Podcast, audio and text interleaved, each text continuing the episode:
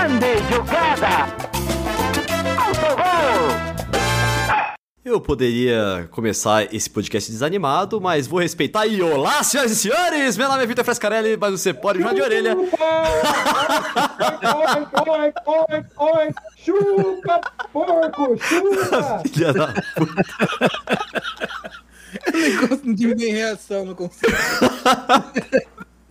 Que bom, é, não, vai, tá bom, beleza, eu aceito hoje. É, esse aqui é o Autogol e esses são os comentaristas do Autogol. Vai, pode eh, se apresentar aí, Noia. Fala galera, aqui é o Noia e eu queria só mandar um, um chuva pra. Não pra, pros paulistas em geral, apenas pro Parelhinho específico. Porque os palmeirenses em geral respeito. Vai, Altarujo. Tá, já, já pode ser o meu, meu chupa especificamente para o Orelha. Respeito muito a história do Palmeiras, uma, uma grande instituição, mas não respeito o Orelha. Então fica aí o chupa Orelha.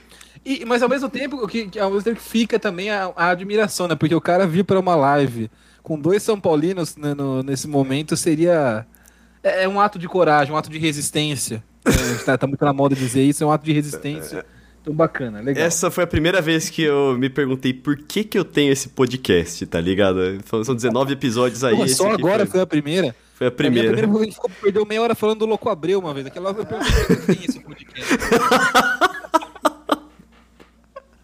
Muito bem.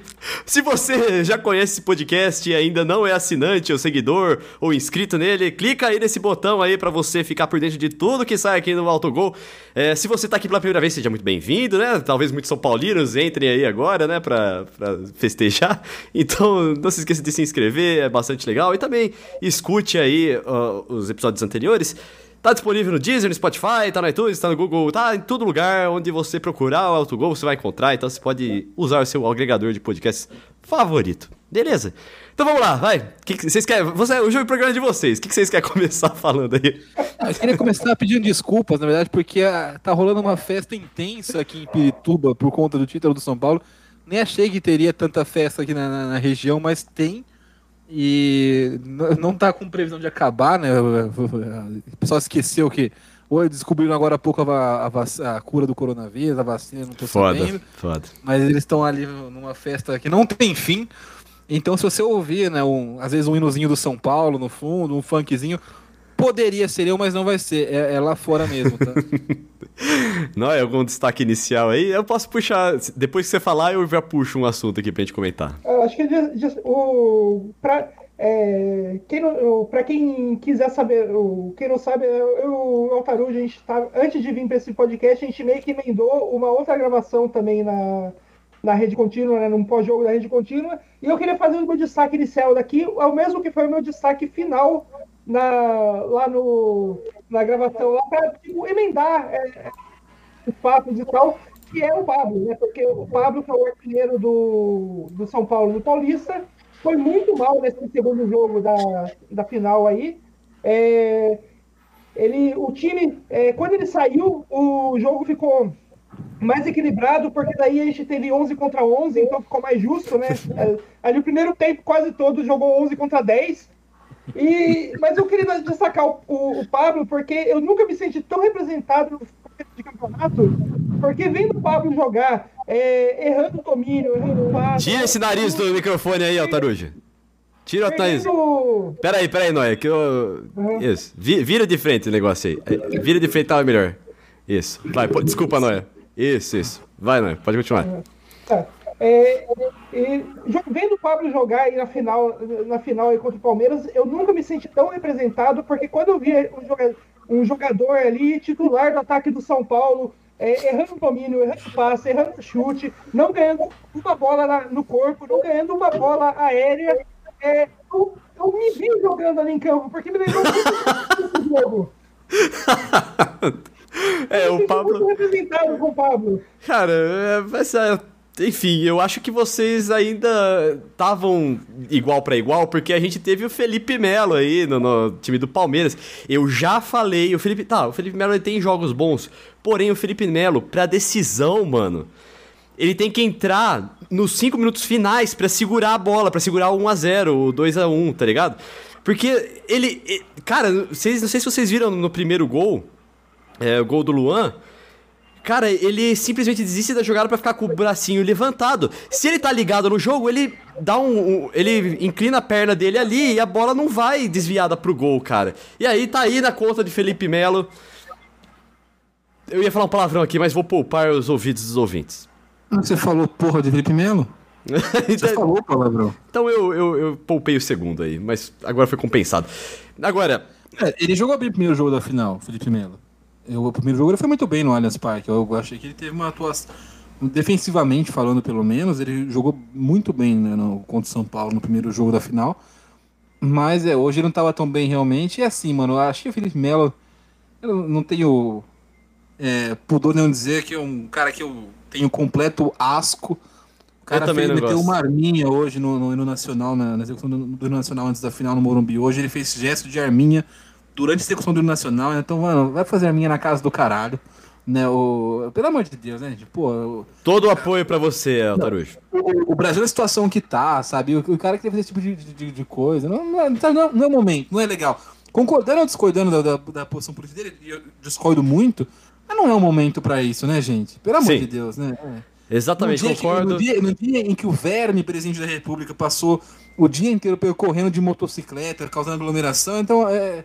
Ah, é, é complicado, cara. Eu não sou palmeirense e fico muito triste em ver um cara desses fazendo, é, jogando no Palmeiras, não não é só, não é só pela Não. opinião dele. Porque a opinião dele, é, escroto ou não, né? É a opinião dele né, errado ou não, tendo direito ou não de, de apoiar uma pessoa que é a favor de ditadura, tudo mais, é, é- é coisa que é do Felipe Melo.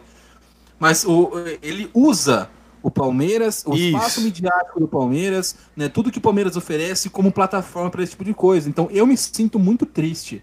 Como uma pessoa que, não- que- que eu, não, eu não sou torcedor do Palmeiras, mas eu acho um, um clube muito importante para o futebol brasileiro em história, né, em, em- em conquistas, em, em até a, a história de luta do próprio Palmeiras para surgir, né, como, como palestra, o, o período do, do, do- do pós-guerra, eu- tem uma história muito bonita o Palmeiras e eu acho muito, muito triste mesmo ver um cara, não é nem um cara que apoia o Bolsonaro jogando no Palmeiras, é um cara que apoia o Bolsonaro jogando no Palmeiras e usando o Palmeiras Sim. e as situações Altarujo. de jogo do Palmeiras para expor esse Eu tipo assino embaixo tudo que você falou e como palmeirense, eu te confesso que todas as conquistas que a gente teve com o Felipe Melo, é, eu ver o Felipe Melo feliz carregando taça e tudo mais me dava um não foi 100%, sabe? Teve 100, 99% de felicidade, é.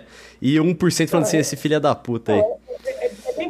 Porque toda vez que o, que o, que o Felipe, que o Felipe Melo é, usa o Palmeiras como uma plataforma para defender essas, essas ideias dele, é, ele está ele tá ao mesmo tempo cuspindo na história do Palmeiras, né? Que é uma história de um clube que, a, que a fundação dele a, a fundação dele passa por um movimento antifascista, né? Então tipo Não, é, e aí, pô, eu tenho, eu tenho a parte da, da, da torcida, assim, que é, a parte da torcida organizada que fica vibrando porque ele dá um carrinho e sai comemorando. Ah, caramba, gente, não, quer dizer nada, sabe? Tipo, ah, não. Enfim, vamos falar de outra coisa, não quero mais falar de Felipe Melo. Felipe Melo. Vamos falar de Felipe Neto. Tô brincando. É... Ó, agora eu vou falar uma outra coisa como palmeirense também. Eu, eu já sabia que isso ia acontecer, cara. Vou falar pra você o momento que eu já sabia que isso ia acontecer. Quando a gente ganhou do Corinthians é, na semifinal. E os jogadores ficaram de boa. Pô, tinha acabado de conseguir a classificação pra uma final e, mano, é, beleza, é isso aí. E a torcida também falou assim: é, beleza. Tipo, ganhou um clássico e a torcida ficou meio apática. Eu sabia que, cara, na final quem, quem tivesse mais vontade, mais gana pra vencer ia ganhar. E o Palmeiras, desde que ganhou do Corinthians, já não mostrava que ia ter isso. O, o- o- acho que em relação ao Palmeiras tem que ter bastante calma né, para fazer essa análise, porque é- é um negócio que assim o Palmeiras tem o seu, os seus méritos, né, muitos méritos. E, assim, o Palmeiras para mim entrou como favorito na disputa com o São Paulo, mesmo com a campanha melhor do São Paulo, bom momento do São Paulo. por- é o que eu falei, um leve, eu falei isso no programa que eu participo na Rede Contínua, um leve favoritismo do Palmeiras, não um favoritismo gigantesco. Eu colocaria no começo a disputa 55-45 para Palmeiras. Porque o que acontece? É um time mais maduro do que o São Paulo. São Paulo é um bom time, São Paulo é, tinha, ó, tem ótimas virtudes, é um, é um começo de trabalho muito promissor do Crespo no, no, no- no- tricolor, Uhum. mas Ah, Felipe Altarujo, mutou o próprio microfone. Eu vou deixar aqui só para mostrar como você não tem controle nenhum sobre as suas mãos. Não vou cortar, vai. Segue. Não, foi sem querer, perdão. Eu, eu me autocensurei, eu fechei o microfone. Não, aliás, eu gostei muito do. Eu gostei muito do, do clima de suspense que ele criou. Mais e ficou mudo. É, Voltamos, continua aí. Sacia a curiosidade. É, o São Paulo é um ótimo time, mas é o Palmeiras é mais maduro. E foi testado em decisões importantes, foi testado em situações de jogo, Copa do Brasil, Libertadores da América, né? Que, que o São Paulo não tinha sido testado numa, numa grande decisão, num, grande jogo desse, desse sentido. Né? E eu, colocava o Palmeiras como favorito, né? é, porque o Palmeiras que jogou o Paulistão não é o retrato do que é o, de fato o Palmeiras. Não dá para você falar do Palmeiras e analisar o, o, Palmeiras como um todo pelo que foi a primeira fase do Paulistão. É, eu acho que fica um, um alerta em, importante em relação a, a ao, ao, repertório. A gente viu uma, uma, melhora do Palmeiras, mas eu acho a melhora um tanto quanto lenta. Óbvio que todo trabalho demanda tempo. Mas eu esperava já, pelo que o Palmeiras mostrou de evolução, né, do ano passado para esse ano, no jogo contra o Flamengo, por exemplo, na Supercopa do Brasil, eu esperava o time um pouco mais redondo nessa final, um pouco mais com, com diversidade. Diversidade de jogos, de, de estilo de jogo, né, de diversidade de, de maneiras de tentar o resultado. O, a gente já falou aqui algumas vezes, o Palmeiras, para mim, tem o melhor contra-ataque do futebol sul-americano hoje. Nenhum time da América, do continente, é, contra-ataca tão bem quanto o Palmeiras contra-ataca. Né? E até o, até o começo do. do, do, do até o, não, o comecinho de fevereiro ali, era, o Palmeiras só tinha essa como essa, essa possibilidade de jogo. E quando não tinha possibilidade de contra-ataque, quando o adversário marcava com linhas um pouco, um pouco mais baixas, tinha dificuldade. Hoje já tem um pouco menos dificuldade. Mas o, o, o que eu vi o Abel Ferreira fazendo foi um, tem uma tentativa de espelhar a escalação do São Paulo, coisa que ele fez na primeira fase. E deu certo, porque o Palmeiras saiu com um time mais misto que o São Paulo na primeira fase do Paulistão. E foi um jogo muito difícil para o São Paulo, apesar da vitória por 1x0 no Allianz Parque. Né, foi o primeiro jogo que o, que o Abel, de fato, né, o, começou a usar essa sequência de partidas com três zagueiros. Ele espelhou a, a escalação do Crespo e o São Paulo mostrou ao longo do tempo, eh, dessa passagem do Crespo, que tem dificuldade contra times que espelham sua, sua, sua formação. Então, se você recheia né, a, a, sua defesa com três, com três jogadores, você fecha as alas, espaços laterais, o São Paulo encontra dificuldades. E foi assim no jogo de ida, e foi assim no primeiro tempo. Né? E eu achei que a, as mudanças do Abel, embora o Palmeiras precisasse buscar o resultado, não surtiram efeito positivo algum no Palmeiras. Eu Pelo acho também. Tiraram o maior trunfo do Palmeiras, que era justamente anular a jogada lateral do São Paulo. Depois o São Paulo chegou muito pelos lados, com o Rodrigo Nestor, com o Rojas, conseguiu um gol numa, numa jogada assim, quase conseguiu o terceiro gol, né? o, o, o, Everton fez um milagre no chute queima-roupa do Sara. Né? Então, o, o, para mim, o Abel errou, porque uma das coisas que estava dando certo para anular o São Paulo era justamente a linha de três zagueiros. Você jogar com três zagueiros, e eu acho, eu acho que é importante deixar bem claro agora, porque eu, eu, talvez volte à tona em outros episódios, e até nesse próprio episódio mais para frente, não quer dizer ser defensivo. Você pode buscar um resultado e ir para cima do adversário com três zagueiros. O São Paulo do Crespo faz isso desde o primeiro jogo do Crespo no São Paulo. Né, é um time extremamente ofensivo, que busca o gol o tempo todo e tem três zagueiros. Três zagueiros são um recurso para você alinhar os seus jogadores em campo. Então, por exemplo, com esses três zagueiros, o São Paulo potencializa muito o jogo pelas alas. Com o Reinaldo, com o Dani Alves, com o Igor Vinícius, com o Wellington. Quem quer que, quem quer que esteja jogando na lateral esquerda do São Paulo, na lateral direita do São Paulo, vai bem, porque é um jogo que flui muito bem pela lateral do campo. Né? E, e eu, hoje o Caio Ribeiro na transmissão falou, né, quando começou, começou o segundo tempo, começou do segundo tempo, ele falou assim: ah, é, é, é, Kleber, eu tiraria os três zagueiros, desmancharia, seria... como se fosse, tipo, pra, pra, dizendo que o São Paulo, o São Paulo e o Palmeiras deveriam buscar o resultado, deveriam ir para cima, né, é, tirando, diminuindo a linha de zagueiros, isso não tem nada a ver. Né, você pode você associar ainda três zagueiros a algo defensivo em 2021 é no mínimo muita burrice, cara. Eu adoro então, quando. O Palmeiras, o Palmeiras tinha outras maneiras de ir para cima do São Paulo no segundo tempo. Desfazer a linha de três zagueiros não era uma delas. Não foi uma boa sugestão, não foi uma boa, uma boa ideia do Caio Ribeiro, mas uma ideia ridícula do Caio Ribeiro para a coleção, mas também é, não foi para mim uma boa mexida do Abel. Eu, talvez, talvez fosse o caso de entrar, de mudar algumas peças no Palmeiras, mas eu não acho que mexer na zaga fosse muito. Tanto que o Palmeiras não, não apenas não conseguiu né, é, reverter a situação do jogo no placar, mas também piorou o desempenho contra o São Paulo. E com, com, sem os três zagueiros, o São Paulo encontrou muito mais espaço e mesmo com a vantagem foi superior o segundo tempo inteiro em relação ao Palmeiras. Sim, sim. Por conta dessa alteração mal feita para mim do Abel Ferreira.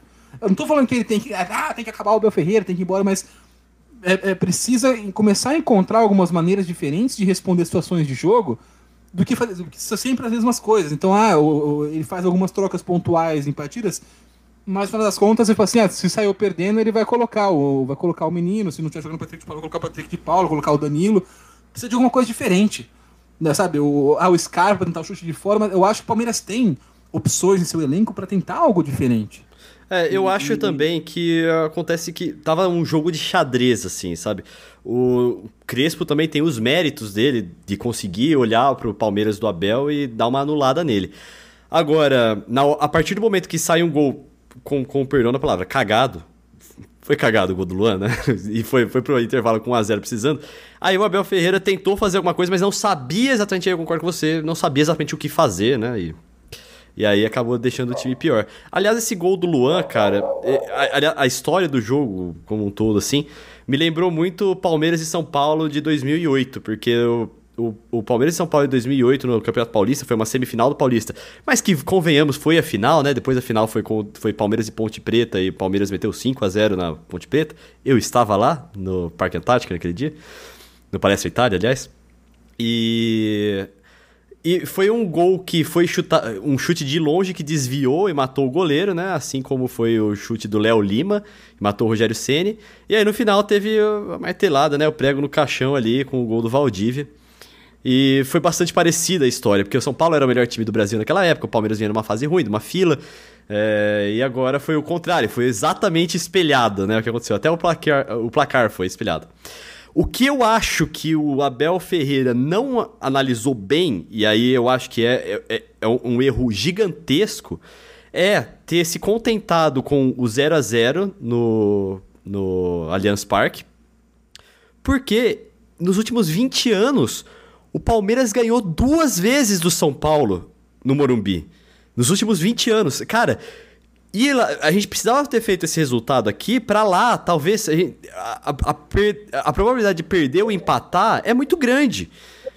Então a gente precisava ter saído daqui com 1x0 do, daqui do Allianz Parque. Aí eu acho que foi um erro muito grande. Não, não, não, podia, não precisava ter ficado. Deixa, podia ter deixado esse jogo de xadrez até o final no Allianz. Precisava ter tirado um gol de lá. Nessa linha de raciocínio, Orelha, também é, acho que ele foi muito bem na proposta que ele teve de anular o, o ataque do São Paulo. Então ele entrou para não deixar o São Paulo jogar no primeiro jogo e no segundo jogo. Então isso ele fez muito bem. Só que a hora que o São Paulo faz 1 a 0 o gol cagado. Vamos lá, fala, fala aí, fala aí. Sim, sim. Foi cagado. Não, tudo bem, porque o, é o que eu falei, o Abel conseguiu anular o ataque do São Paulo. O, o, São Paulo encontrou dificuldades contra o Racing, encontrou dificuldades contra o Corinthians, quando o Corinthians entrou com três zagueiros contra o São Paulo. Com, o, o próprio Palmeiras, no primeiro turno, no, na primeira fase, espelhou a escalação do São Paulo, formação e com isso. O, até a polícia está passando aqui agora na festa de Meu Deus, vai longe hoje.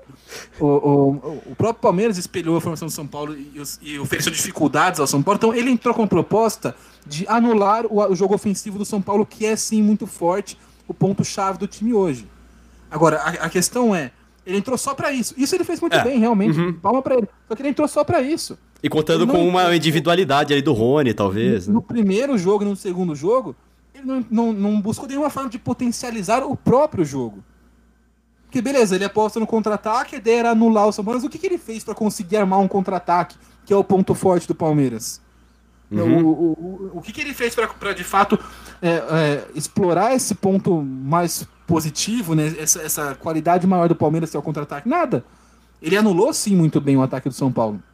Mas parece que estava esperando que ele fosse anular o gol do São Paulo e aí ele fosse conseguir o gol cagado. E não conseguiu. É, e o ele São não. Paulo conseguiu o gol cagado. Ó, outra, outra coisa que eu percebo, assim, ô Noé, você tá meio quieto aí, se você quiser aí eh, dar seus pitacos, é, não, não espere. eu, eu, queria. Eu, eu, eu, eu queria fazer. Vocês precisavam ver a cara do Noé agora, ele tá, ele tá muito se segurando. Eu queria alguns comentários aqui, tipo que o, o, o lembrando algumas coisas que o, que o, que o Tarujo aí comentou, tipo que ele falou do, da ideia do, do Caio Ribeiro, a ideia bem burra do Caio Ribeiro lá pedindo por, por algo, por algo diferente, que, que a, quebrar a linha de três zagueiros e tal. É, assim, é, em defesa do Caio Ribeiro, eu acho que em nenhum momento da carreira dele ele tentou mostrar que não era burro. então, assim, o Caio Ribeiro também ideia burra não é uma grande novidade, né? É, ele, a minha... ele nunca tentou esconder esse lado. A minha namorada é. diz que ela acha que o Caio Ribeiro transa de meia. Eu tenho dúvida se ele transa. de repente, se tocar Last Kiss do Pearl Jam, né? É. Enfim, é, o, Caio Ribeiro, o Caio Ribeiro tem, muito, tem muita cara de ser incel, no sentido de que ele não transa, mas não é por escolha própria. É verdade, é verdade. Concordo, concordo com isso aí. Né? É, mas, enfim, é, é, o, o negócio lá que, tipo, é, o que o Caio Ribeiro come, come, pedia na transição lá, tipo, ah, tem que fazer algo diferente, quebrar a linha de três zagueiros e tal. O que ele fala que é fazer algo diferente é literalmente fazer a mesma coisa que todo time brasileiro faz quando tá perdendo no, nos últimos 50 anos, que é tirar zagueiro, colocar atacante e ver o que vai dar. Sem nenhuma, sem nenhum planejamento. É só tipo encher, encher a área de, de atacante, jogar, dar chutão pra lá e ver se alguma coisa entra. Cara, tipo, não é, não é nada diferente, é, é mais o mesmo de sempre, né? E o, outra coisa que o, o que o Otaruji comentou ali de tipo, é, três, então um time com três zagueiros não quer dizer que é um time defensivo. É, tenta adivinhar que time europeu que joga com três zagueiros é extremamente ofensivo. Cri, cri. Qual? Então, é, é eu não sei. Eu, eu, quero, eu, ia, eu ia falar, mas eu não quero falar para deixar o, o gosto dessa, dessa declaração do Rafael, não. Então, mas né, eu, eu, sei que vocês estavam pensando o que eu ia falar, mas eu não vou falar isso, eu vou falar da Atalanta. Mudou agora. É que vamos. vamos ó, talvez as pessoas não tenham pegado a piada interna aqui, mas é que o, o, o Noia sempre dá um jeito de colocar o Borussia Dortmund na conversa. Por isso a gente estava achando aqui.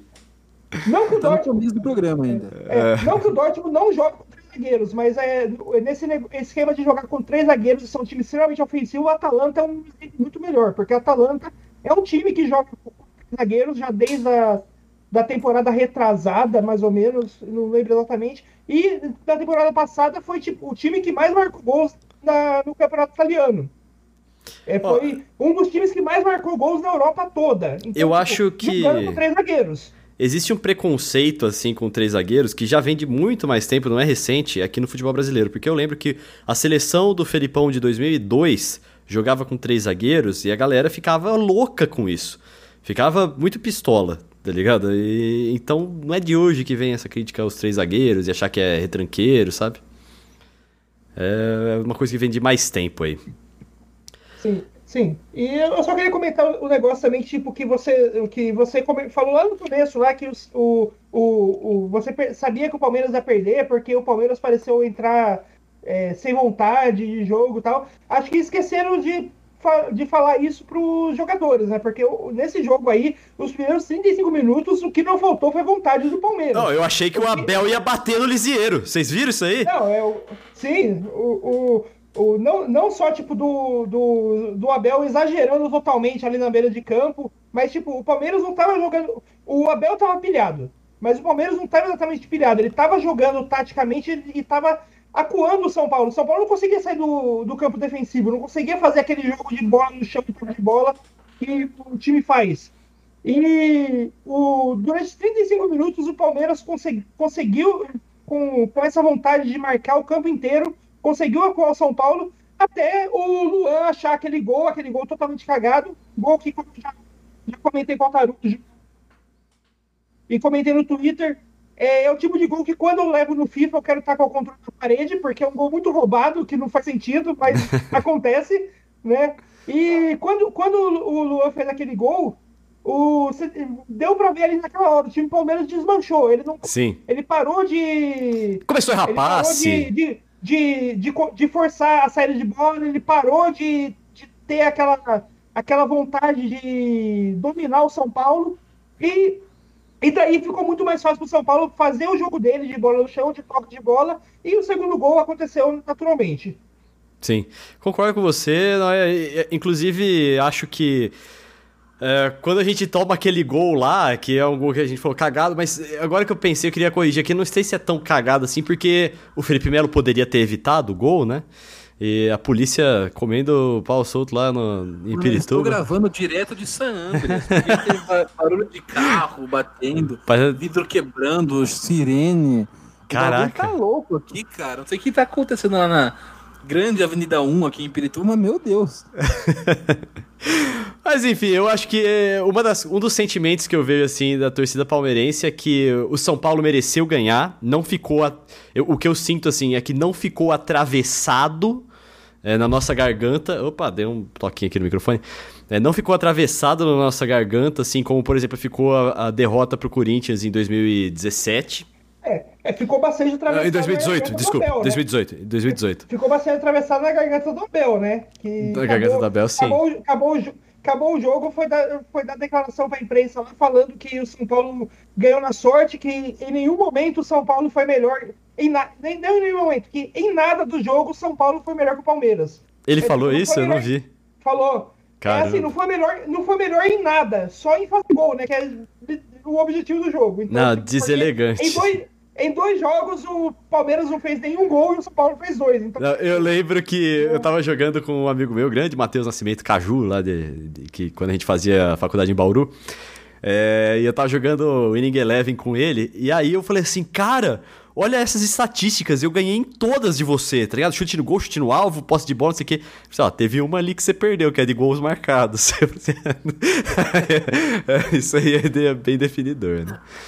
Eu acho uma pena, porque o Abel essa semana foi protagonista de uma cena muito bacana, que foi aquele vídeo da São Paulo TV com o Luan, que o Luan tá dando entrevista pra, pra TV do São Paulo, aí mostra o Abel saindo do Allianz, falando que ele correu muito, sabe? Um, um clima de, de, de variedade saudável, um ambiente Sim. bacana. E aí é, é, foi muito triste essa, essa, Me surpreendeu também, viu? Me surpreendeu também. É, não, não só a declaração dele de mal perdedor, é o que foi, foi o que foi, né?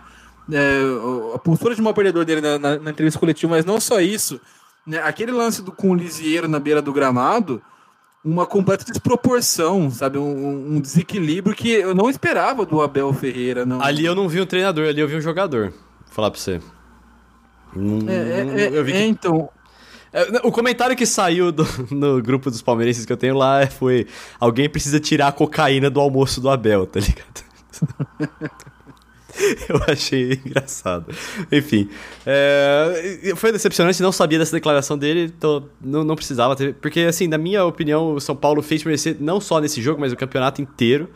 Também tem uma coisa que eu falei, já faz tempo que eu falo isso, eu, eu preferia ter saído pro Bragantino, tá ligado? Ter ficado descansando esse tempo de Paulistão aí, é, ter um espaçamento maior entre os jogos do que chegar na final e, e, correr o risco de ou ser desclassificado pelo Corinthians ou perder uma final pro São Paulo.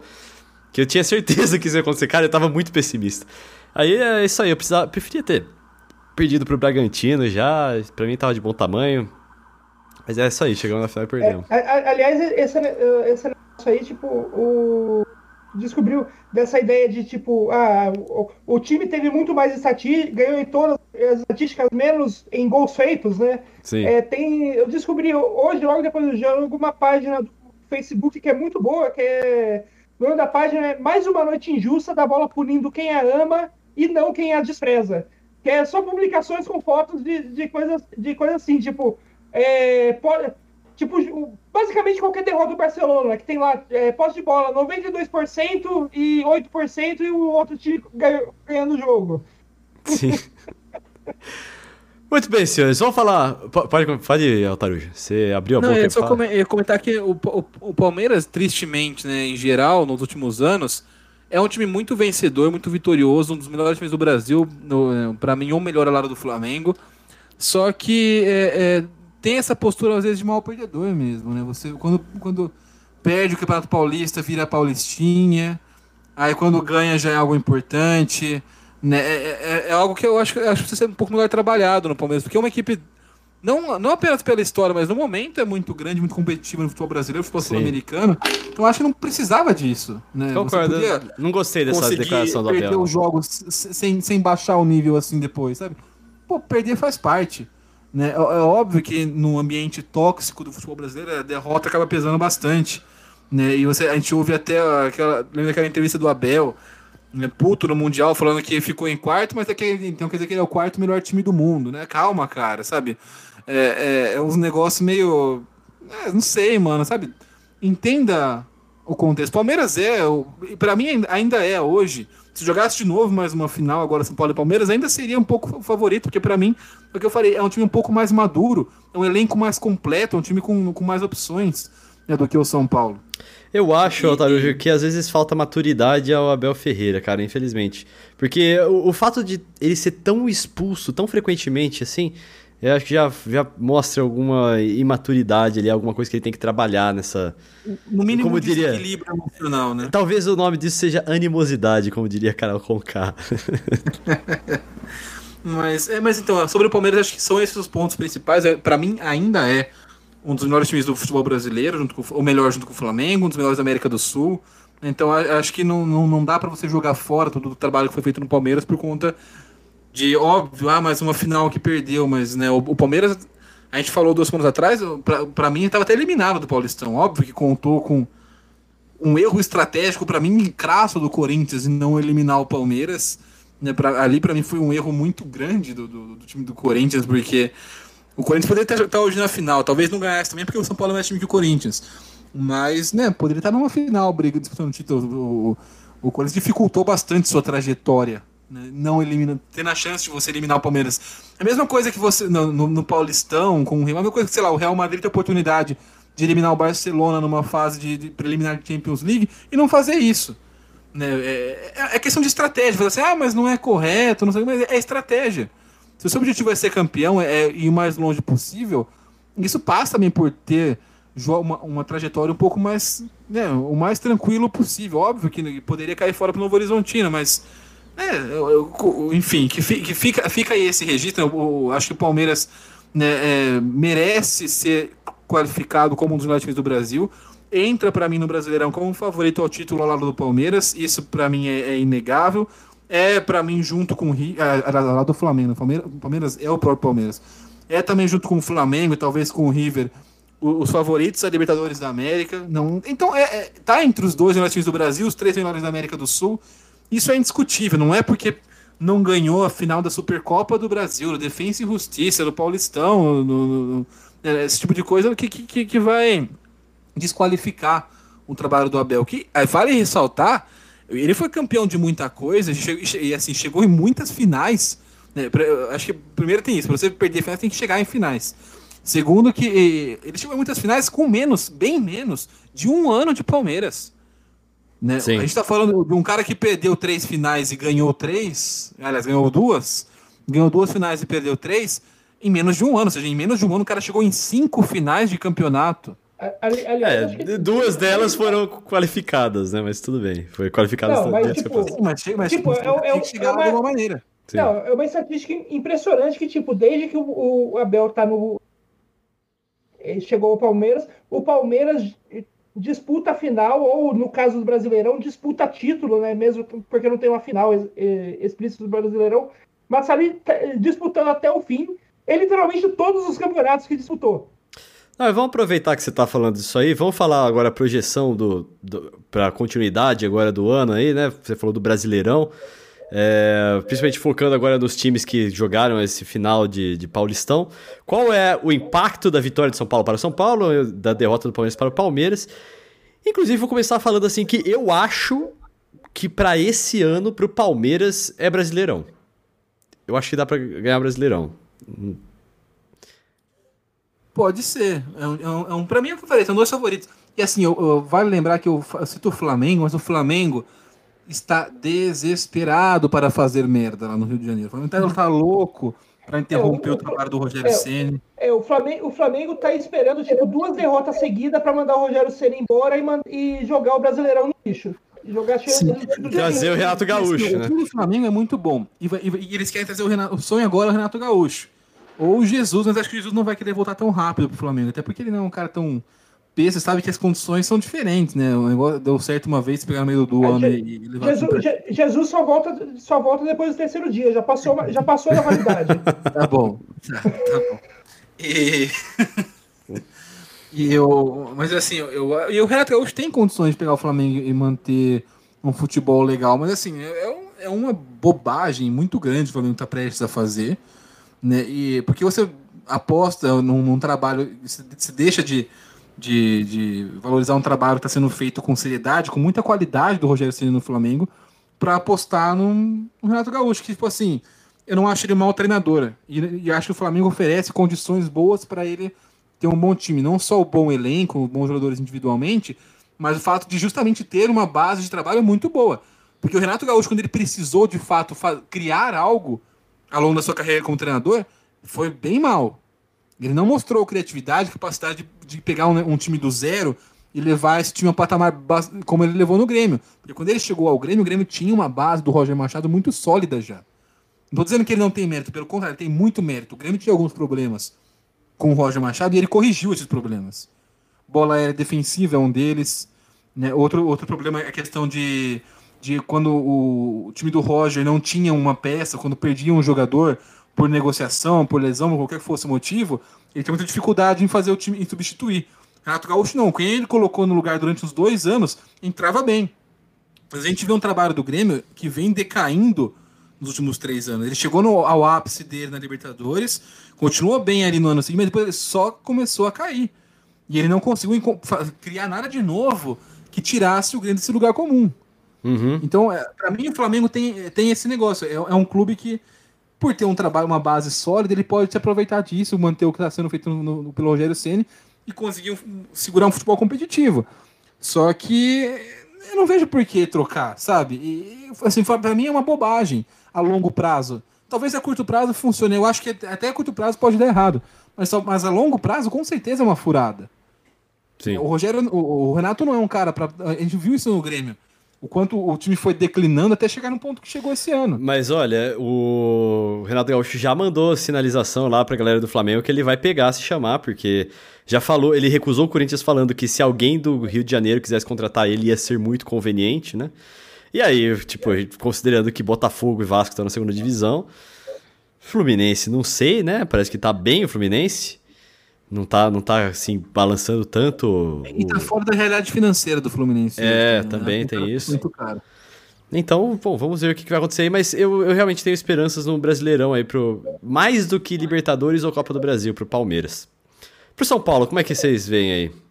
Tá, cara, o São Paulo, acho que é, é, é, ganhou a final, acho que até dá pra gente se aprofundar um pouco mais em alguns aspectos do São Paulo. Tem bastante coisa legal para destacar desse título e das, das projeções. Uhum. Eu falei algumas vezes aqui no, no, no, no Autogol.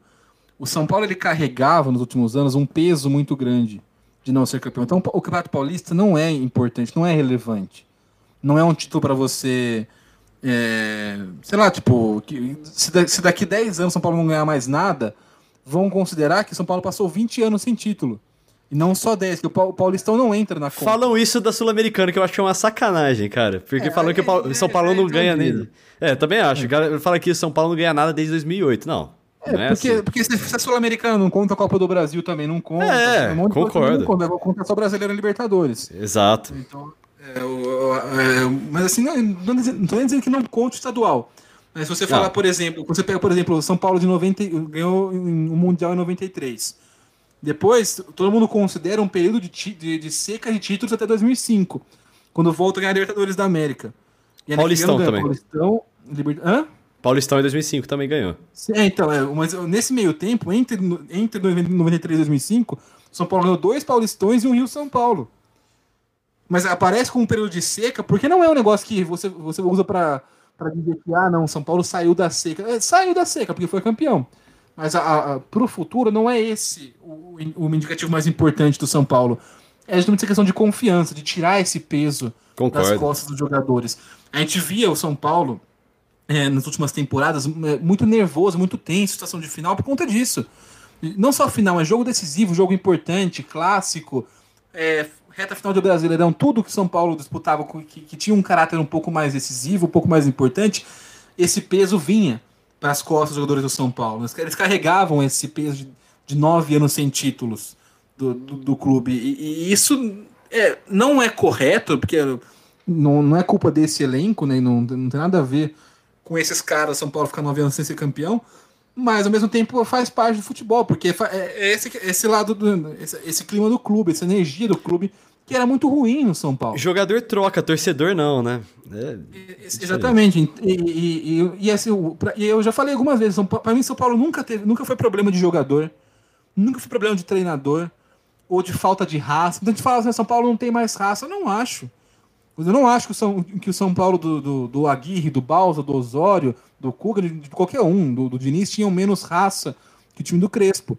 A diferença é que a vontade de ganhar, hoje no time do São Paulo do Crespo, ela é canalizada de algo de maneira positiva. Ela é transformada em, em, em vibração e em confiança. Até então, essa vontade de ganhar no São Paulo existia. Para mim, mim, não era que o time não tinha vontade de ganhar, tinha muita vontade de ganhar. Só que era uma vontade que era canalizada em nervosismo, em pilha. Isso atrapalha muito. Né, você pega o, São Paulo no, no, no, começo do brasileiro do ano passado, ele tinha sofrido pouquíssimos gols. É, é, era uma das melhores defesas no Brasileirão. E, e, ao mesmo tempo tinha sofrido tipo, o mesmo número de gols que sofreu o Brasileirão inteiro, ele sofreu em três jogos decisivos na temporada. Ó, oh, Altair, eu vou lembrar de uma coisa, você de uma coisa. Do nosso primeiro é, episódio, cujo título é Estamos Sendo Justos, que é quando você estava defendendo o Diniz.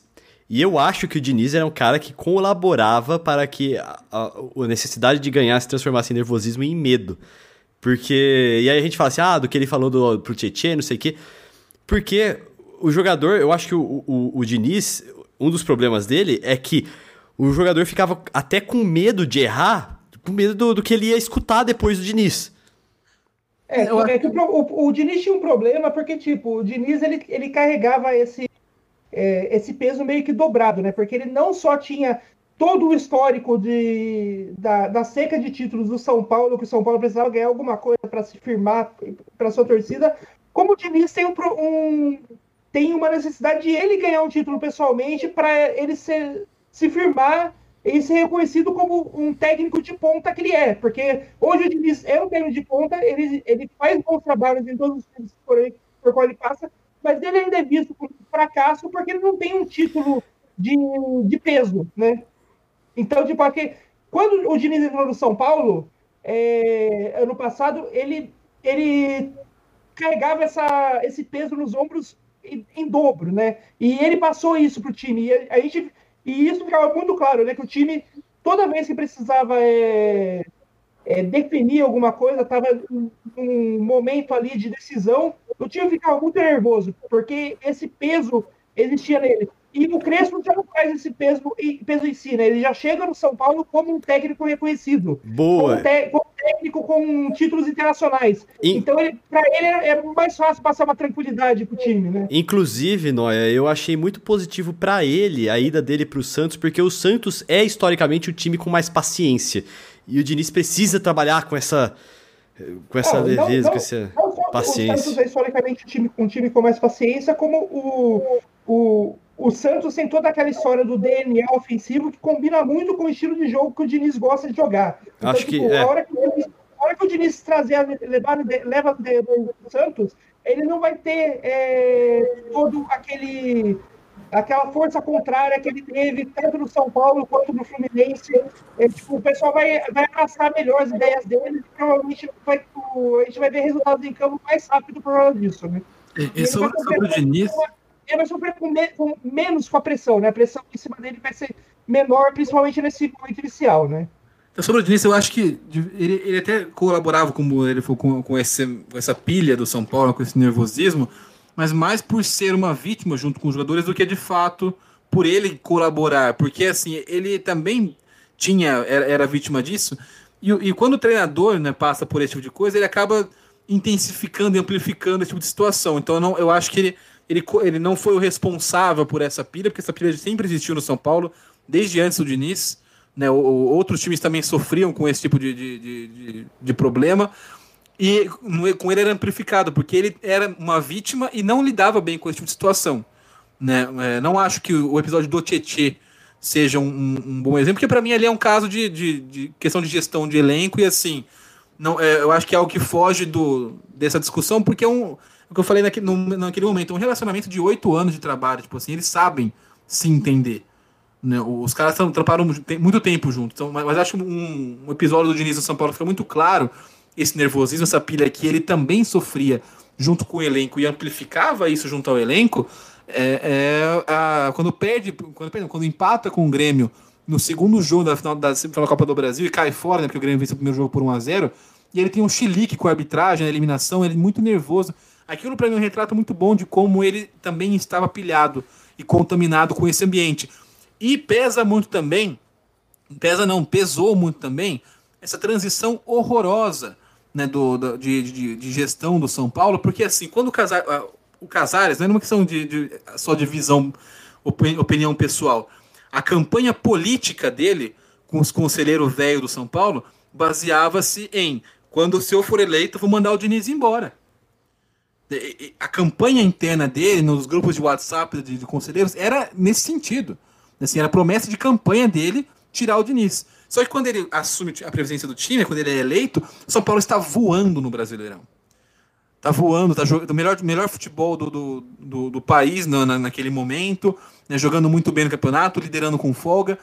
E aí, a hora que perde o primeiro jogo pro Bragantino, a, o, o Casares dá uma, né, ele fala sobre, né, ah, não dá para garantir nada, não sei. Então, é, o, basicamente ali ficou claro que, tipo assim, primeiro, assim como no Flamengo tá hoje com o Ceni, eles estavam só esperando uma chance de mandar o cara embora.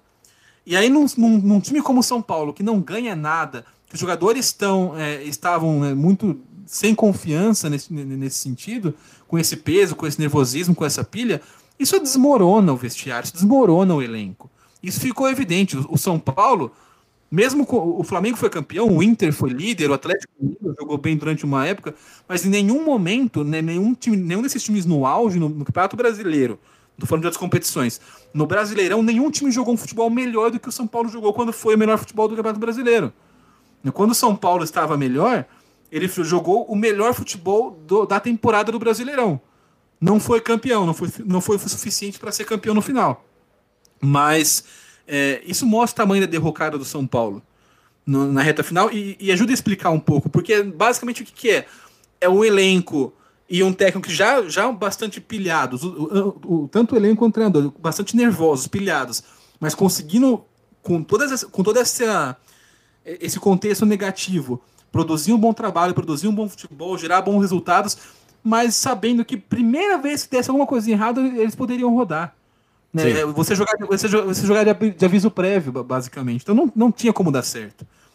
Então, para mim, a, a, a, a maior, o maior fator foi essa transição de gestão. Não tô nem querendo dizer se a gestão do, do Casares vai ser boa ou não, porque tem outros acertos desde então. Mas a maneira como, como se foi tratado e isso mexeu muito com o desempenho do São Paulo na reta final do Brasileirão. Né? Mas só para falar de confiança, a chegada do Crespo, o Crespo tem. É, um e, e, aproveita já, agora que você falar, e já fala do que, pode se esperar daqui para frente com esse peso fora das sim, costas sim, dos jogadores é. de São Paulo. E, e o, o, o Crespo ele chega no São Paulo são, são várias coisas primeiro, né? Então, é, uma coisa que é muito importante ressaltar é que há sim um legado do, do, trabalho do Diniz, que é muito importante. Isso, quando a gente fala em continuidade, não é deixar o, o técnico para sempre. É o que eu falei, mesmo bons técnicos, às vezes, têm alguns problemas nos times deles que eles não conseguem corrigir.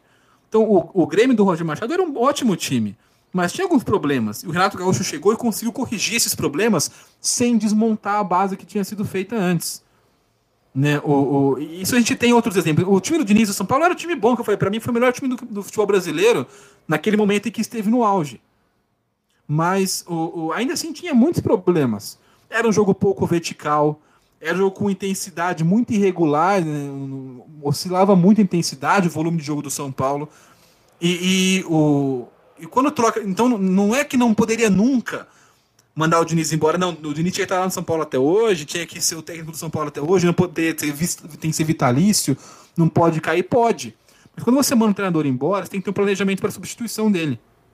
E eu não sei se foi intencional ou não. Não, não dá para não dá para saber no futebol brasileiro, no São Paulo, no, no Brasil como um todo mesmo. Mas o, o, o a escolha pelo Hernan Crespo é muito boa nesse sentido. Porque se, se ele pegasse, por exemplo, eu não estou falando de qualidade desse treinador. Se ele pegasse um trabalho, se, se o Crespo assumisse São Paulo hoje, um São Paulo deixado, em vez do Diniz, pelo Mano Menezes, pelo Cuca, por algum treinador com um estilo de jogo muito diferente, ele teria muito mais dificuldade para implementar esse tipo de jogo. Ah, o jogo não, do... precisa, não precisa nem ser esses medalhões. Se o São Paulo trouxesse, tipo, o grande bambambam bam, bam aí da América do Sul, que é o Marcelo Galhardo, seria mais difícil, porque o jogo dele não é tão, não é tão parecido com o do Diniz. Exatamente. É, é, o, então foi, foi muito. Foi, é, foi um, um contexto que deu certo. Então é um trabalho muito, muito recente, muito no começo do Crespo, e você vê um time muito maduro taticamente. Não é só uma questão, tipo assim, ah, uma boa fase, engrenou uma boa. Não, São Paulo está maduro taticamente já. Ainda precisa melhorar muita coisa. Ampliar repertório, mudar. Tem, tem muito. Porque é o que eu falei, são três meses e meio de trabalho do Leandro Crespo no São Paulo. Só que você vê um time maduro taticamente, um time que sabe como jogar, que, que, que sabe como se movimentar, que sabe como, como encontrar os caminhos. E isso é uma consequência, isso é uma sequência do trabalho do Diniz. Há diferenças conceituais em posicionamento, em esquema tático, em filosofia, mas a, a, o DNA base, que é tocar a bola, encontrar espaços, né, jogar para jogar para frente, priorizar o setor ofensivo em relação ao, ao defensivo, é, ocupar o campo de ataque do adversário, isso ainda existe. Os jogadores do São Paulo estavam prontos para fazer isso quando o Crespo chegou. Isso, então isso ajuda muito no trabalho do Crespo, para que ele consiga florescer muito mais rápido do que se fosse uma situação diferente, do que se fosse São Paulo de um Cuca, de um Mano, né? Porque é, é, encontra um legado, encontra uma, uma, umas características que favorecem esse tipo de trabalho dele. Então, isso para mim já é um, um, primeiro ponto positivo do Hernan Crespo chegar dele ao São Paulo. Segundo, ele tem essa imagem de serenidade mesmo, é, não só pelo respaldo de Dura Sul-Americana, né? um ano de carreira no, no Defensa e Justiça, com um título internacional inédito na história do clube, é, e também o respaldo de uma carreira fenomenal como jogador de futebol. Né? E também esse... o sucesso da série Friends, né? Que ele foi o, o personagem Joey Tribbiani, né? Vai ter a, o revival tá, tá agora. a cara do Joey Tribbiani. tá muito igual, cara. Mas enfim, o, o, o, toda essa. Ele, ele, além desse, desse respaldo que ele tem pela trajetória já vitoriosa dele e também pela trajetória como jogador, ele tem uma postura serena, uma, uma, uma postura de confiança. E ele tem um negócio que acho que também é muito é, clássico do, do, futebol argentino, né? que, que é essa. A, a ideia de entender o jogo como. A tática é muito importante, mas você conseguir aliar a tática a um ritmo de vibração do time. E ele resgata isso no São Paulo. São Paulo é um time hoje que vibra mais. Quando eu falo não quer dizer que antes não tinha que antes não tinha vontade. Já falou isso aqui. É uma questão de vibrar na frequência certa, no ritmo certo. Então ele tem muito a ver com o DNA do São Paulo. Ele tem esse, esse contexto que facilita muito o legado do Diniz para ele, ajudou muito. Ele mesmo já falou em entrevista coletiva, obrigado, Diniz, porque ele, ele sabe a importância que teve o trabalho do Fernando Diniz não só para construir uma base tática, mas até uma, uma base de, de, de, gestão de grupo no São Paulo, porque assim, o São Paulo, antes do Diniz, contratava e vendia jogador à torta à direita. Vendia um monte, contratava um monte, e cara sem sentido, caras aleatórios. O Diniz cortou um pouco isso.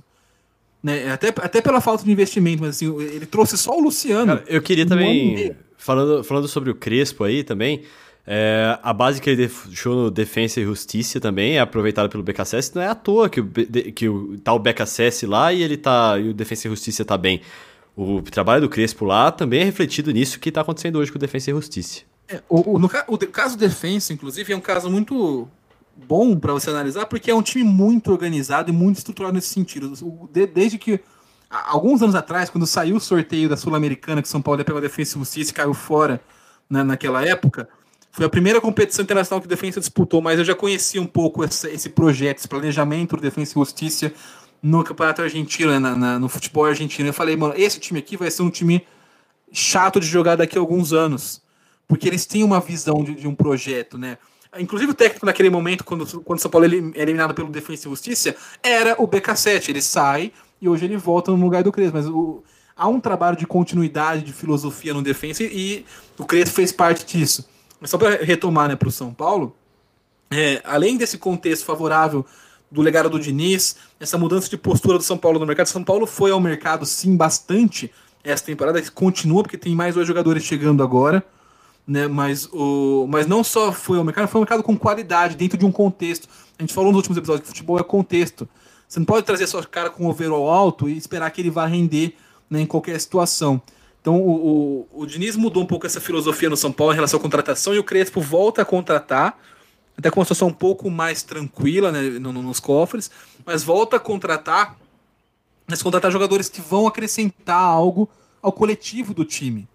Então talvez uma contra, né, você trazer é, é, os jogadores que o Crespo trouxe não fosse realmente uma contratação dos sonhos de, to, de todo torcedor.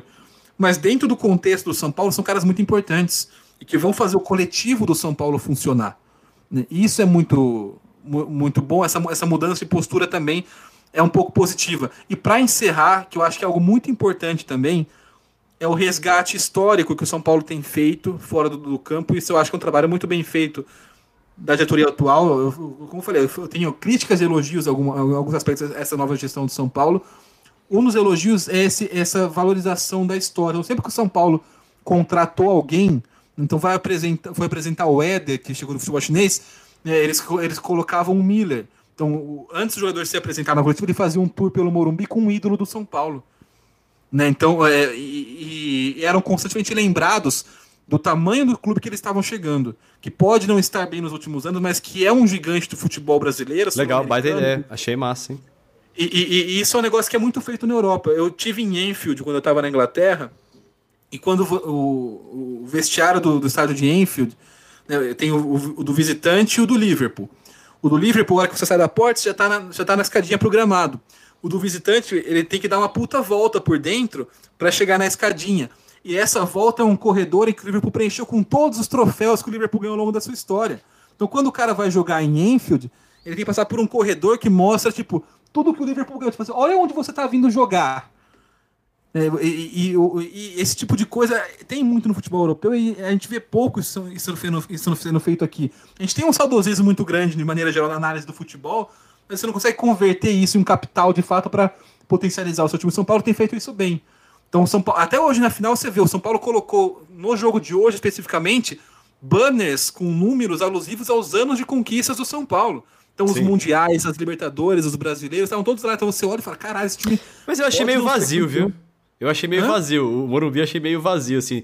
Tipo, quando, quando enfeitam o, o, o Allianz, mano, fica. Tem bandeira em todo lugar, tá ligado? Lá no Morumbi eu achei que ficou é, faltando. São ali, dois pô. fatores. Primeiro, o Morumbi é muito grande, né? Você encher o Morumbi de coisa é difícil. E segundo, também porque o. Até por ser muito grande, pouca coisa de fato aparece na televisão, né? É, esses próprios banners que a gente falou já não estavam aparecendo. Porque aparece muito pouco da arquibancada do Morumbi na, na, na, na imagem. Então, assim, o, o, até tinha as faixas ali né, no, no, anel inferior, mas o anel inferior já não aparece na imagem do, da televisão. Então, o superior muito menos. Mas é, nesse, nesse sentido, o São Paulo coloca os banners alusivos a, a, a, seus títulos, mostrando que sim, é um time que não ganha títulos importantes há nove anos, mas que é, tem uma história vitoriosa e, e, esse resgate ele é importante não porque a ah, camisa pesa, não, não porque eu já, já falei que não acredito nisso, mas mexe com a, com a questão que a gente está falando, que é o psicológico, o mental, a confiança do jogador. Algo que estava muito abalado, muito frágil no São Paulo. Né? E esse tipo de, de, de mentalidade, esse tipo de, de, de lembrete, de, de, de estratégia, ajuda um pouco a quebrar esse paradigma de confiança que vivia o São Paulo. Né? E aí, já pensando no futuro, o que eu falei, talvez esse título do São Paulo não seja um título para ficar marcado para a história do São Paulo, um título para, meu Deus, esse título, né, um, é um paulistão, é legal de ganhar, tudo mais, mas assim, é questão de confiança, de mostrar para os jogadores que o trabalho está sendo bem feito e que pode sim ser premiado. De que e não até necessariamente onde, São Paulo... Até onde chega esse São Paulo a partir de agora? É difícil dizer, porque é, é uma fase muito inicial do trabalho do Crespo e o elenco ainda tem é, o, as limitações de opções, de, de, de, variedade. Então, por exemplo, o time reserva do São Paulo não consegue é, reproduzir tão bem, é, tecnicamente, embora taticamente esteja muito mais maduro, mas tecnicamente qualidade de titular. O Palmeiras tem um prejuízo técnico, por exemplo, muito menor do que o São Paulo se escala os reservas. Sim. E, não, e, e, embora, o preju, embora o que eu falei, o São Paulo fez alguns jogos de time reserva no Campeonato Paulista, na Libertadores, em que você via claramente que não só o time titular estava muito alinhado com a filosofia, com o DNA do Crespo, como reserva também. Isso é bom, porque isso mostra, isso dá essa força, essa, essa coletividade, né, tipo assim, e mostra que o time está comprando essa ideia, seja titular, seja reserva, tá ficando, tá, tá entrando na cabeça dos jogadores a maneira do São Paulo jogar com o Crespo. Mas é, é, ao mesmo tempo tem que entender que São Paulo não tem, como tem o Palmeiras, peças de reposição que consigam manter o um nível tão próximo de atuação, tecnicamente falando. Né? Taticamente, legal, mantém. É, é por isso, então, inclusive, que eu acho que o Palmeiras tem chances maiores no Brasileirão esse ano. Sim. É, então, eu, eu acho que nesse sentido, o São Paulo é um dos bons times do Brasil. Né? É, pra, eu aposto, hoje para mim são os dois melhores, o, Flamengo e o Palmeiras, tanto que monopolizam os títulos nos últimos anos no, no, no futebol brasileiro. Na temporada passada, inclusive, tira, é, tirando a Sul-Americana, que nenhum dos dois jogou, não tinha como, todos os títulos da, da América do Sul, do, do, do, do, do Brasil, que ou Palmeiras ou Flamengo jogaram, um dos dois levou. Uhum. Né, em, é, o brasileiro, a Copa do Brasil, a Libertadores, né, o, o Palmeiras foi campeão paulista, o Flamengo foi campeão carioca, então são os dois times a serem batidos, os dois grandes favoritos pela, pela maturidade dos seus trabalhos, bons trabalhos, pelo, pela qualidade dos elencos, pelo poder de investimento. Então, se o, São Paulo, se o Palmeiras perder um jogador, o Palmeiras consegue repor. Você consegue né, trazer um contratar alguém, ou achar alguém no próprio elenco até, que possa minimizar essa ausência. Né? E o Flamengo, mesma coisa. Então, o, o São Paulo se perde um Benítez, a gente vê uma diferença muito grande de jogo. Não só em qualidade, como em características do Benítez, por exemplo, o Igor Gomes, quem foi substituto dele. É, então você é, tem, tem essas questões ainda. Então, para mim, são os dois times, são o Flamengo e o Palmeiras. E aí o São Paulo, o, o, o Inter, o Grêmio, né, o, correm um pouco, um pouco atrás, um, um pouco, né, um, correm por fora. Sim. Dá para fazer menções aí com o Atlético Mineiro, né, que acho que é um time que também pode chegar, é, chegar um pouquinho mais longe, mas eu acho que não foge muito disso não no Campeonato Brasileiro. O Fluminense é um trabalho bem sólido, né, já, no, no, já desde o Odair Helm, passando pelo Marcão, agora tem o Roger, que é um, um passo à frente, né, um, um, uma evolução, um salto no jogo do Fluminense em relação ao Odair e ao Marcão, que já era sólido, então acho que, que pode ser um time bom, apesar de ter um investimento baixo, né, isso pode dificultar um pouco, mas acho que não foge muito disso. Né, o Corinthians do Silvinho é uma incógnita. Eu ia perguntar isso, e o Coringão? É, o Fernando Diniz dos Santos eu acho que tem potencial, mas né, não para brigar por um título brasileiro nesse eu momento. Acho que briga por uma sul-americana ali, Santos. É. Não, pode ser que, que é, consiga uma, né, chegar na reta final do Brasileirão ali em sexto, sétimo, com chance de pegar uma Libertadores. Mas é, falando em briga de título, eu acho que Palmeiras e Flamengo estão bem à frente. E aí um pouco atrás São Paulo, Inter e Grêmio. Dá para mencionar o, o, Galo assim com, com alguma chance, mas acho que já menos de título brasileiro. Muito é, eu bem. eu acho que, o, eu acho que o, o que esse título de São Paulo fica para o São Paulo no Brasileirão é que, ao contrário do ano passado, esse ano, se tiver faltando ali 5, 6 rodadas do São Paulo estiver na disputa ali no meio da briga pra, pra, pelo título, não vai ser surpresa para ninguém. Ano Concordo. passado foi uma puta surpresa. Esse ano, se acontecer, não, não, não será tão surpreendente. Eu acho que o São Paulo briga por Libertadores quarto lugar para cima, assim. Eu acho que é, é, é, é bem possível. Imagino, é, então, ali terceiro, quarto lugar, ali brigando por Libertadores. Por isso que, tipo, não falo que, ele, que o São Paulo vai ser campeão brasileiro. Mas se ali nas últimas rodadas ele tiver no país da disputa, não é. Não vai ser algo tão surpreendente como foi, quanto foi no, como foi no passado, que ano passado ninguém esperava que o São Paulo fosse líder, o, não só é, tá na disputa pelo brasileiro como liderar o brasileiro de tantas rodadas como liderou, né? Foi uma grande surpresa isso ano passado. Sim. Muito bem, senhores. Agora, para a gente terminar aqui de falar do São Paulo, para a gente partir para os nossos destaques já também, é, eu queria também destacar que alguns criticaram aí o São Paulo e quiseram é, tirar sarro do São Paulo porque poupou para Libertadores para priorizar o Paulista, não só para a final, mas para antes da final é, ainda, né? E falaram assim: nossa, mas o que, que o São Paulo tá tratando o Paulista achando que é mais importante que Libertadores? Cara, o, o Paulista é acima de tudo um primeiro degrau para falar assim: ó, ok, não estamos mais na fila. A gente já quebramos essa corrente e agora sim a gente pode buscar outras coisas é, mais à frente. Por exemplo, o Palmeiras está até hoje aí disputando, está é, brigando nas cabeças, graças a gente ter ganhado a Copa do Brasil em 2015. Ali foi o primeiro degrauzinho, falou assim, ok, o trabalho dá pra, dá pra confiar, tá, tem futuro, sabe? E aí foi desenvolvendo até chegar hoje aí. E eu acho que o São Paulo é isso. Precisava ganhar o Paulista para ser um degrau, para quebrar essas amarras e poder deslanchar e poder jogar mais leve. Beleza. O... Sim, e só para complementar, acho que uhum. em relação a essa, essas críticas, primeiro que né, o, você falar que São Paulo preferia ganhar o Paulistão é uma puta de uma mentira, uma distorção completa dos fatos. Né, porque é, é é assim, você tinha na, na situação do São Paulo o, o, o, time muito encaminhado na Libertadores da América, com a, vaga, com a vaga praticamente garantida. Né? E aí um, um campeonato numa fase de mata-mata, né, com, com, contra a Ferroviária, contra o Mirassol, que não são equipes de ponta, mas é mata-mata. Pode acontecer uma eliminação, você tem que estar um pouco mais ligado. Não tem porquê o São Paulo mandar o time é, titular para o Uruguai contra o Rentistas o titular contra o Racing no Morumbi, se está tão encaminhado, o São Paulo ganhou, foi, foi, muito bem no começo da fase de Libertadores. O importante é passar de fase, né? No, você chegar na, nas oitavas, aí é outro campeonato. E, e, e São Paulo chegou com tranquilidade, não é que São Paulo ah, chegou aos trancos e barrancos, não, São Paulo chegou com tranquilidade, né? Tanto que classificou sem nem, nem, sem nem estar em campo na quarta-feira. Né? O, que foi, o que acabou sendo um dia muito triste para quem passou o dia inteiro cornetando a opção do São Paulo de reservas falando que poderia colocar em risco a classificação na Libertadores por causa do Paulista, foi uma noite muito triste, porque né, logo naquele dia à noite São Paulo já garantiu a vaga sem nem entrar em campo. Com a é verdade. cristal sobre o Rentistas. Né? E, e, e assim, o, o, a, a, a, o ponto é que a gente ainda é, infelizmente, no Brasil, muito refém do resultadismo. Então, o, o que acontece é que o São Paulo perdeu para o Racing, então, a hora que perde, tem que achar um problema tem que achar um culpado, tem que achar. E, e... se o São Paulo ganhasse do Racing com o time reserva, o que poderia ter acontecido? Porque e vem assim, cá, vamos falar rapidão, não vou dar nomes aqui, mas tem uns comentaristas aí na mídia que são, fazem um desserviço pro futebol brasileiro, cara. Ah, sim, com certeza. Vou falar pra você. Vários.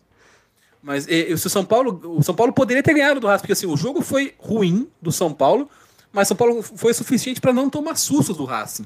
O gol foi um lance de bola aérea, uma falha individual do, do, do zagueiro do São Paulo que acabou resultando no gol do, do Racing. Poderia ter sido um 0x0, poderia ter sido o contrário, poderia ter sido uma falha do, do, do cara do Racing saindo do gol do São Paulo num 1x0. Então, se o São Paulo ganha com do Racing time reserva, ninguém ia cornetar. Então, isso ainda está vinculado ao resultado. E aí, se o São, e aí se, vamos supor que o São Paulo jogasse time titular contra o Racing, ganhasse do Racing com o time titular, e aí perdesse pro Palmeiras o jogo de ida, fala, mas tá vendo, tinha que ter poupado contra o Racing. Né? Então, nunca tá boa na situação. É sempre baseado no resultado. Então você vai sempre analisar o último resultado e, e usar aquilo para distorcer a sua análise. E, e a gente está preso nisso. Essa questão do São Paulo com poupar ou não poupar ficou muito claro. O, o planejamento do Crespo nesse sentido foi muito bom, muito bem feito. O São Paulo poupou no Paulistão quando podia, para ir bem na Libertadores, e quando estava encaminhado na Libertadores, poupou na Libertadores para ir bem no Paulistão. Porque vale lembrar que a mesma galera que criticou o fato de, de ter poupado contra o Racing um suposto, uma suposta preferência ao Paulistão, é, foi, foi o mesmo pessoal que criticou por poupar contra o Corinthians no Campeonato Paulista, o time titular do São Paulo. Só que naquele momento, São Paulo tinha um jogo importante no meio de semana pela Libertadores da América e era o foco a classificação na primeira fase da Libertadores da América. Enquanto já estava classificado matematicamente no, no Campeonato Paulista, porque era jogo de primeira fase ainda. Então, eu acho nesse ponto, tanto São Paulo quanto Palmeiras geriram muito bem as duas competições. Sim. Eu acho, então, eu, eu acho é, o, o, muito bom que o, o, o Crespo, a comissão técnica do Crespo no São Paulo não está suscetível a esse tipo de pressão externa. Tipo, os caras continuaram falando as bobagens deles, no fim o São Paulo conseguiu né, o, manter um planejamento legal e coerente. Então, e aí você falar que estava preferindo o Paulistão é puta de uma mentira. Se você perguntar para qualquer torcedor, jogador, dirigente, integrante da comissão técnica do São Paulo, o que eles preferem ganhar em relação ao Paulista Libertadores, é óbvio que é a Libertadores. Mas não faz sentido, com a sua, sua, sua classificação extremamente encaminhada para a próxima fase da Libertadores, você continuar desgastando o seu time, ainda mais no calendário que a gente tá essa temporada que é bizarro, jogo dia sim, dia não e você continuar com esse tipo, né, insistir nesse tipo de coisa, sendo que tem jogos de mata-mata no Campeonato Paulista. Pronto, agora acabou o Paulistão. Né? Dá pra sossegar um pouco. Foi campeão no Campeonato Paulista, está classificado na Libertadores da América. Tá ok. Sim, segue, segue o trabalho. É. Aliás, essa comparação sem distorção não, não é, é, A comparação distorcida que o pessoal faz é: ah, mas o time prefere ganhar um, um Campeonato Paulista do que a Libertadores? Não. A, a, é, se a gente for ver tipo, a análise real do que o escolheu, que sem distorção é o que, que é mais interessante pra gente? Ganhar o título do Paulista, tentar ganhar o título do Paulista ou ganhar um jogo que já não vale praticamente nada na Libertadores? Sim. Pois é. É, e, e, aí, e aí, nesses dois pesos aí, é lógico que um título vale muito mais do que um jogo que não vale nada, por mais que o jogo que não vale nada seja no campeonato que todo mundo acha que é o que define o, é o campeonato que define que o time é bom de verdade, né? Sim. É isso aí, senhoras e senhores. Vamos agora falar nossas mídias sociais, começando por você, Altarujo. Arroba Felipe Altarujo, a grafia tá aí na, na, na descrição. Estou no Twitter, basicamente, mas também estou no Instagram. Aí se no Instagram tem que colocar um underlinezinho depois, porque tinham roubado meu username já. Vai lá, Noé.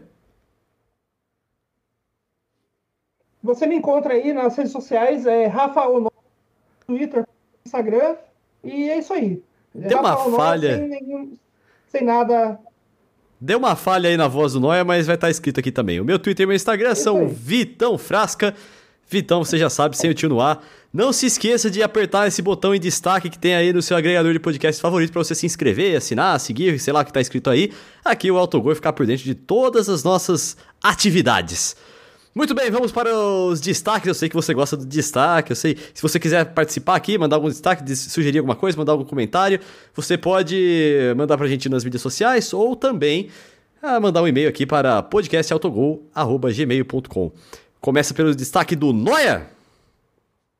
É, o meu destaque essa semana eu queria destacar o Harry Kane, atacante, jogador do Tottenham, que é, essa semana pediu para sair do Tottenham pediu para ser negociado e o Tottenham falou, tipo, beleza, a gente negocia você sim. E, assim, isso para mim é o primeiro passo para o Tottenham voltar aquilo que ele sempre foi durante, que ele não sempre, que ele sempre foi durante muitos anos, que é um time medíocre de meio de tabela. Mas por que que o que ele pediu? O que aconteceu? É, então, é, ele quer ir para um time maior, assim, você quer? O, o, então, é, pelo que eu entendi, é só um. Isso aí foi só tipo um resultado já esperado daquela aposta do, do aquela aposta muito ruim que a gente já criticou aqui no episódio anterior, os dirigentes do Tottenham de mandar o Pochettino embora porque tá pra trazer o Mourinho, sim. Esperando que ia ser a grife que ia levar ele para os patamares e no fim o que acabou fazendo foi destruir, ajudando a destruir aquele trabalho que o Pochettino durante anos ajudou a transformar o Tottenham num time que disputava títulos na, na Terra. E tudo indica, eu, eu, vejo essa, esse pedido de sair do Harry Kane como o primeiro passo para talvez um, um erro do maior do Tottenham, que provavelmente vai parar de disputar títulos de vez e voltar a ser time medíocre que sempre foi. É, só, só vou discordar do não, eu concordo com essa do não, eu só vou discordar no sentido de que não foi o primeiro passo. O primeiro passo foi justamente trocar o Pochettino pelo Mourinho. O primeiro passo foi ali. O resto agora é só consequência, porque o, essa sequência de, de decisões horríveis do Tottenham. Eu acho que, mano, se você é um jogador do Tottenham, você né, é, cresceu no Tottenham, você é, se torna um principal jogador do time, o time que nunca foi competitivo, disputa título inglês, disputa final de Champions League, passa a ganhar do Real Madrid no Bernabéu, os negócios assim, coisa que era impensável, coisa de cinco anos atrás no, no, no clube. E aí você vê o, mandar, não só mandar o treinador embora, que é o que eu falei, né? talvez, a, talvez tivesse que mandar, não sei, eu não mandaria. Mas se você tivesse que mandar, porque a fase não estava boa quando ele caiu mesmo tudo mais. Mas para trazer alguém completamente diferente, um, o Mourinho apostando em nada. O Mourinho não oferece nada na, desde há pelo menos 10 anos, não oferece nada eu sei. positivo. Eu acho muito engraçado quando vocês xingam alguém aqui, cara. Vocês xingam com uma paixão, eu, eu não sei, cara. Eu, acho, porque, eu começo a rir. É, é, não, é nem, não é nem xingar com paixão, é porque são níveis de incompetência o nosso... pra mim são são inadmissíveis no futebol que a gente vive hoje. A gente tá em 2021, cara. O nosso fiel ouvinte. entender por que, que alguém faria um negócio desses. O nosso fiel ouvinte, Henrique Malavaz, ele comentou comigo essa semana, na semana vocês destruindo o Botafogo na semana passada e eu rachando o bico, ele rachou o bico junto comigo. Eu não sei se vocês xingam com muita paixão, cara. É muito bom ver vocês xingando. E tem que fazer mais podcast pra xingar as coisas.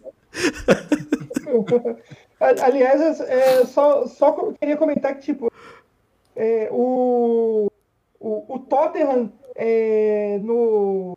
O, o, o, Tottenham nessa próxima janela de transferência do, da Inglaterra provavelmente vai aparecer o São Paulo de uns anos atrás toda vez que abria janela de transferência. Vai ser o saldão no geral. Porque se o Kane é, tá para venda, é, se alguém chegar perguntando do Dali Ali, do Som, do Abelar, do Alderweireld, do Sanches, do Loris, toda essa, se o Kane tá para venda, toda essa galera tem preço. Então, qualquer um que chegar e chegar perguntando pode acabar levando um dos craques do Tottenham e vai fazer muita diferença em qualquer time da Inglaterra ou da Europa, porque são jogadores de muita qualidade. Verdade.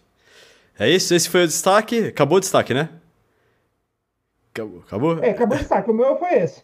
Caramba, então meu destaque hoje é que o Noia não colocou o Borussia Dortmund na, no destaque dele. É isso aí. Parabéns, não, não citou nenhuma vez. Será que. e olha que, eu fui. segunda parte? Não, deu pra entender nenhum dos dois. Não, é, eu, eu fui bem. Eu segurei porque o Borussia Dortmund ganhou um título essa semana, né? Então, tipo. É verdade. É, é que o, o a, a ideia do Harry. Falhou. Harry pedindo pra, o Harry Kane pedindo pra sair é nível, né? vai, o meu destaque agora é... vai pro Soares, que trocou o Barcelona pelo Atlético de Madrid e ganhou o Campeonato Espanhol. É isso aí, parabéns, Soares. Bom negócio. Na verdade, foi o Soares que, que trocou, né? O Barcelona não fez questão nenhuma. O Barcelona é outro time que tá brasileirando demais nos últimos anos, né? Questão de gestão, de planejamento, né? Seja em escolha de treinador, escolha de demissão de treinador, montagem de elenco. O Barcelona começou a fugir completamente da, das suas características de mercado, de, de, time, de montagem de elenco. O, a gente falou, sempre teve um DNA muito marcante no Barça, eles passaram a querer fazer frente ao Real, tipo assim, ah, tem um cara se destacando, vamos contratar, nós somos potência financeira também. Isso desmontou a identidade do Barcelona e a gente vê um time né, meio, sei lá, em remendos hoje, é, até, nunca achei que fosse falar isso do Barcelona, mas, cara, que várzea. E assim, aí eles mandaram, mandaram o Soares embora, né? Não, não sabe muito bem o motivo, assim, eles, eles abriram mão de um cara que era veterano, evidentemente não é um cara no seu primor assim, era um cara veterano, é, e, e, aí mandaram embora, só, só, se fuderam e aí não, tipo, não bancaram o planejamento, porque agora vão trazer o Agüero de volta. O, o Agüero vai para o Barcelona na próxima temporada, sai do Manchester City, nada mais é também que o atacante sul-americano veterano, né, que, coisa que o, o Barcelona tinha já encaixado, já identificado com o clube, e por motivos de foda-se, resolveu abrir mão. então, parabéns ao Barcelona, né? Não sei se depois que morreu o Eurico encarnou lá em alguém no Barça, não sei o que aconteceu, é o time mais brasileiro do, do, tá, tá, brasileirando demais no, no, no, nos últimos anos. Né? Mano, vê se não é uma delícia escutar o Altarujo xingando. é muito bom. aliás, eu queria, eu queria trazer um destaque aqui, porque foi um destaque que literalmente acabei de ver isso no Twitter e não tem como não citar isso. Porque... Cortou tudo aqui, eu vou traduzir o que ele falou. Ele acabou de ver no Twitter. Vai, vai agora vai. É, é eu acabei. É, eu trazendo um destaque que eu acabei de ver no Twitter aqui que é, tipo, o Knicks acabou de perder é, o, o, primeiro jogo dos playoffs do Madison Square Garden com uma cesta no último segundo do Trey Young, que garantiu a vitória para o Hawks. E assim, era o, o Madison Square Garden estava tendo o primeiro jogo com torcida desde o início da pandemia. Era o Knicks nos playoffs. E quando o Trey Young acertou essa cesta, ele saiu and, gritando, andando pela, pela quadra, olhando para a torcida e gritando: Nossa, tá quieto aqui, cadê os torcedores?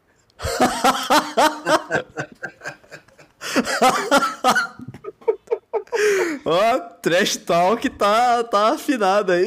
que da hora. Saiu briga, saiu briga. No primeiro jogo da, da, da, série dos playoffs, né? Vai dar uma zebra depois. É, que da hora. E, saiu, saiu falando isso, apontando pro, o Spike Lee, né, que é um diretor grande fã dos, dos Knicks lá, o Spike Lee olhando pra ele com aquela cara puto e ele, tipo, nossa, tá frio aqui, né? Tá meio vazio. Não ia voltar ao público? Muito bem. Uh, Altarujo, fal... é, Altarujo, Altarujo, faltou o seu destaque. Eu tenho um destaque e uma denúncia, pode ser? Vai, vamos lá. Não, o meu destaque é, é, ainda em relação ao título do São Paulo no Campeonato Paulista, o Daniel Alves, que já é o jogador mais vitorioso do, do, do futebol mundial né, em, em, títulos de, de elite e tudo mais. Mais um título, apesar de não ter jogado jogo decisivo hoje, mais um título para a carreira do Daniel Alves. Eu vou citar aqui os títulos do Daniel Alves. É um negócio ah, não, não, não. Você vai ficar. Não. Todos eles?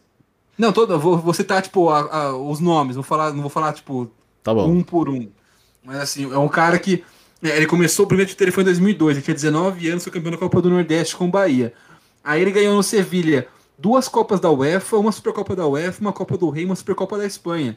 Foram três mundiais, quatro é, três ligas espanholas e três Champions no Barcelona, com mais aí quatro Copas do Rei, quatro Supercopa da Espanha, é, três Supercopa da UEFA, campeão italiano, campeão da Copa da Itália, campeão francês, campeão da Liga Francesa, é, campeão com a seleção brasileira de duas Copas América da, na Copa das Confederações e agora também campeão paulista, o 41 primeiro título profissional da carreira do Daniel Alves. Ele também foi campeão na base na seleção brasileira, é, foi campeão mundial sub-20 né, em, em 2003 e campeão também no torneio da Malásia sub-20 em 2003. Mas o, o, impressionante, cara, 41 títulos profissionais na carreira. Mas Copa não tem, né? Tô brincando. Eu sei que você fica puto assim. Tô de sacanagem. Acabou de sair um monte de Copa do Rei, Copa da. e qual que é a denúncia? Cara, a denúncia é para a imprensa é, é, brasileira, imprensa sul-americana, porque é o seguinte, a gente viu no meio de semana né, uma situação bizarra na Comebol, que foi o River Plate para o jogo com vários jogadores infectados por Verdade. Covid, não tinha nem goleiro, uhum. não tinha nem goleiro para pôr em campo. O Enzo Pérez jogou é, no gol contra o Santa Fé. O River Plate venceu sem goleiro de, de, de ofício o Santa Fé por 2 a 1 E aí isso escancarou para mim um problema muito caro, muito claro que é como a imprensa passou a semana inteira falando, né, repercutindo que o River não tinha goleiro, ia ter que pôr um cara de linha no gol. E ninguém falou que o Santa Fé só tinha goleiro, tem que botar 10 goleiros na linha. só isso justifica, cara. Os caras entraram no jogo de Libertadores da América com sem goleiro e não consegui nem ameaçar ganhar, né, o, ganhar o jogo. Não é nem que, tipo assim, pô, perdeu. Não, o cara não nem ameaçava. O goleiro dos caras era um volante, baixinho. né? aliás, eu, aliás, eu gostaria de, de destacar, tipo, a, a regularidade que expectativa que esse time do Santa Fé traz, né? Porque Santa Fé não é apenas o nome, né? Também a tática que o time só joga. Só joga Santa Fé. É, cara, bizarro, porque é, é, é, um drama que vive o Santa Fé, né? Porque se o River não tinha goleiro, os caras tinham jogador de linha pra colocar. Olha, não deixou de ser um grande entretenimento. Foi um chamariz. Eu, eu fui atrás de assistir esse jogo só pra ver, tá ligado? O, o goleiro não. É, assim, virou, virou algo emblemático, né? A, é. a camisa do Enzo Pérez, de goleiro, já, já tá no Museu do River, no Monumental. É algo que entrou pra história do, do, do, do River Plate, né? Virou algo é, simbólico pra, pra Argentina nessa última semana atuação do Enzo Pérez como goleiro, que não foi nada demais, porque, um, ele não é goleiro, e dois, Santa Fé não ameaçou o gol do Enzo Pérez, o que é bizarro, né? E o que deflagra aí o drama. E aí eu falo, porque não é possível que se tivesse com jogadores de linha com. Os caras já estar com tanto caso de Covid que não sei, nem, nem profissionais botaram em campo, cara. Porque, olha, bicho, brincadeira, viu? E aí só falaram do River. Fica aí a denúncia. Denúncia pra imprensa que não cobriu o drama do Santa Fé, que não tinha jogador de linha depois. O River não tinha goleiro. Os caras tinham jogador de linha.